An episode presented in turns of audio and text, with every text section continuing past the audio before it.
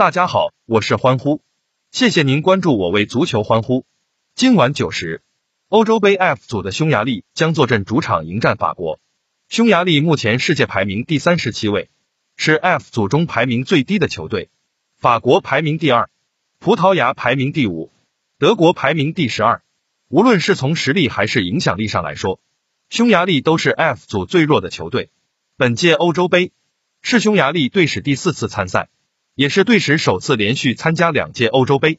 回顾上届欧洲杯，与冰岛、葡萄牙以及奥地利分至同一小组的他们，最终以一胜二平的战绩头名出现。但可惜首轮淘汰赛就与实力强劲的比利时相遇，最终零比四落败，止步十六强。纵观匈牙利本届欧洲杯大名单。阵容星位远远及不上金帐的对手法国，除了几位在德甲踢球的球员外，大部分球员都是来自本国联赛。小组赛首战零比三不敌葡萄牙，金帐将面对本组排名最高的法国。实力处于下风的匈牙利前景不容乐观。姆巴佩领衔的法国，渴望再次获得前辈的壮举，连拿世界杯和欧洲杯。而更加有趣的是，那支法国的队长正是球队目前的主帅德尚。星光熠熠的法国无疑是本届欧洲杯夺冠的最大热门，全队总身价超过十亿欧元的他们可谓是人强马壮，前中后三线均有世界级的球星坐镇，锋线由姆巴佩、本泽马以及格列兹曼领衔，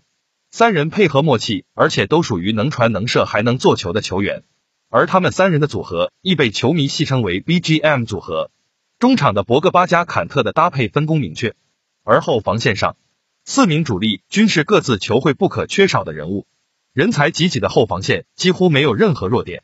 分组赛首战德国，虽然最终只是一比零险胜对手，而且还是靠一个乌龙球才拿到最终的胜利，但从场面上来看，德国队的后防线根本没有办法抵挡 BGM 组合的轮番冲击，而且本泽马和姆巴佩均有一球因越位在先被判无效。老实说。法国锋线球员的突击速度和个人能力可以说是冠绝整个欧洲，再加上后防线的拦截能力，让德国的高位传控战车变成了到处漏洞的小破车。德国都拿法国没有任何办法，那实力逊色的多的匈牙利显然更加无能为力。欢呼认为此役法国客场大胜无难度，朋友们可以把您对这场比赛的看法发布在评论区中，